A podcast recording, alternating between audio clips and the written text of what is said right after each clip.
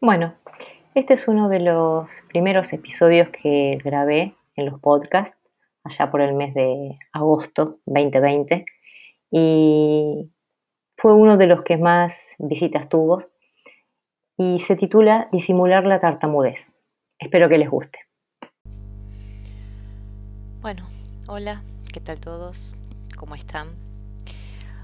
El tema de hoy es, nosotros muchas veces somos capaces de disimular nuestra tartamudez. Porque digo, ¿no? Eh, los que podemos, los que no tenemos una tartamudez tan severa, creo que sí, creo que la podemos minimizar, la podemos disimular. Eh, ustedes se preguntarán cómo, ¿no? Bueno, parece fácil, pero para mí al menos no lo es. Les voy a contar un poquito. Para mí la tartamudez siempre fue algo muy importante en mi vida. Es más, siendo joven, eh, siempre pensé que era algo que me podía obstruir caminos, que no me iba a permitir lograr sueños. Entonces era el centro de mi vida.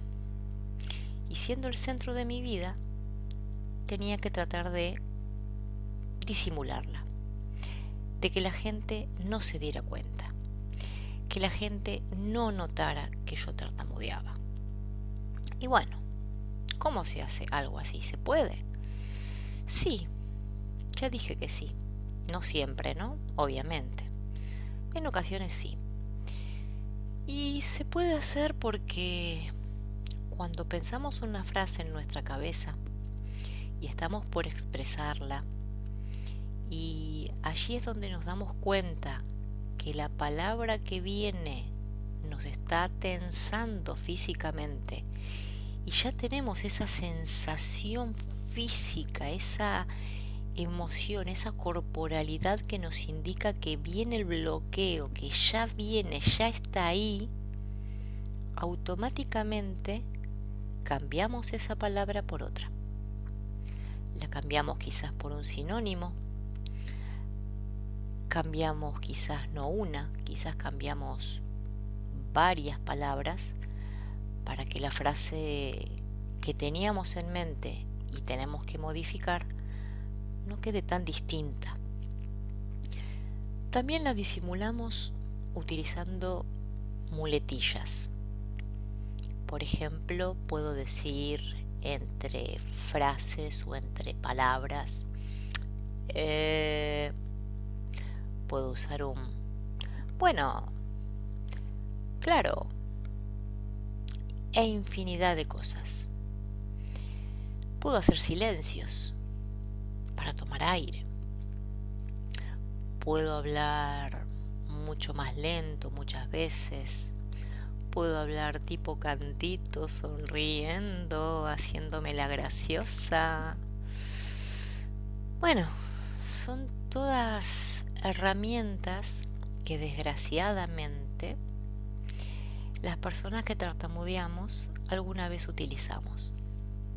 ¿Y por qué digo desgraciadamente? Porque es la sociedad la que no nos deja tartamudear tranquilos, no nos deja expresarnos como somos, con bloqueos con silabeos, con interrupciones, poniendo caras raras, moviendo la cabeza, moviendo un brazo, no sé, hay infinidad de tipos de tartamudez como hay infinidad de personas. Todas eh, las personas que tienen tartamudez la manejan de diferente modo, obviamente. Porque como dije, no todos somos iguales algunos se les nota más, a otros se les nota menos. Yo me considero dentro de las que se le nota menos. Pude ir compensando mi tartamudez a lo largo de los años con diferentes técnicas para mejorarla, para no trabarme tanto. Pero de todos modos, muchas veces la tartamudez sale, sale igual. Y aunque yo trate de disfrazarla, se nota, sí. Y eso, bueno, nos molesta. Pero, ¿qué pasaría si la sociedad nos dejara hablar libremente y no se burlara? ¿Qué pasaría si no hubiera más chistes sobre tartamudos? ¿Qué pasaría si los niños no recibieran más bullying, más burlas sobre su forma de hablar? ¿No sería un mejor lugar? La verdad que sí, yo creo que sí.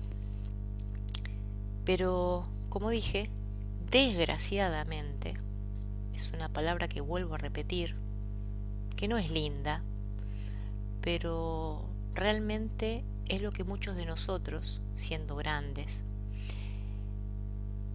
hemos tenido que recurrir a ese cambio de palabras a esas muletillas para expresarnos y escondernos ante una sociedad que no comprendía.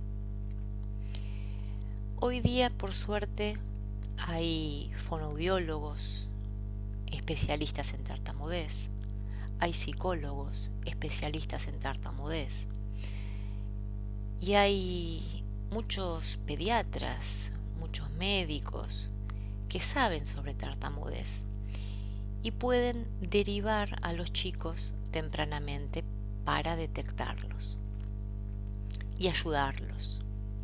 Para que no hagan todas estas cosas que nombré porque la verdad el haber hecho eso en mi juventud haber usado sinónimos, haber cambiado palabras, haber usado muletillas, me cansaba muchísimo mentalmente cansa, cansa tener que pensar el doble.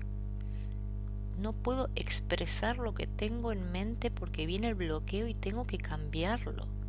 Es estresante. Pónganse a pensar un ratito. Hagan la prueba de pensar cualquier palabra. Formen una frase y cuando están por decirla, cambien esa palabra por otra e intenten ver si cuando dicen la frase suena como ustedes la querían decir en el inicio. O si por haberla cambiado no tenían que haber cambiado quizás otras dos o tres para que no cambie el sentido, ¿no? Inténtenlo hacerlo varias veces con varias frases de un discurso. De un discurso van a ver cuán estresante y cansador es estar reemplazando palabras. Nuestro cerebro tiene que caminar el triple, el triple, para poder ser uno más. ¿Por qué digo uno más? Bueno, porque los tartamudos tenemos eso. Creemos que tenemos que pertenecer a un grupo de personas que son los llamados fluidos. Pero a ver, eh, me parece que nadie es totalmente fluido. No hay gente que hable perfecto. Lo pueden comprobar tranquilamente en la televisión, en el noticiero, los periodistas, eh, los, los, que, los que cuentan, no sé, sobre fútbol, los programas eh, de televisión donde hablan sobre los artistas o sobre chimentos, eh, ninguno, ninguno habla totalmente bien. Siempre hay quien repite alguna palabra, quien repite alguna frase, quien repite alguna sílaba, quien se queda en silencio, y no los toman por tartamudos. ¿No? Entonces, a nosotros, que nos suele costar un poco más. ¿Por qué nos rotulan ya de entrada? ¿Sí? Entonces, esto es lo que pasa. Eh, al trabarnos tanto, nosotros queremos disimularlo para parecer fluidos. Pero la verdad que fluido, fluido, no hay nadie. Bueno, me despido, nos encontramos en la próxima. Si te gusta lo que estás escuchando, suscríbete a Spotify, seguime y también te espero en YouTube.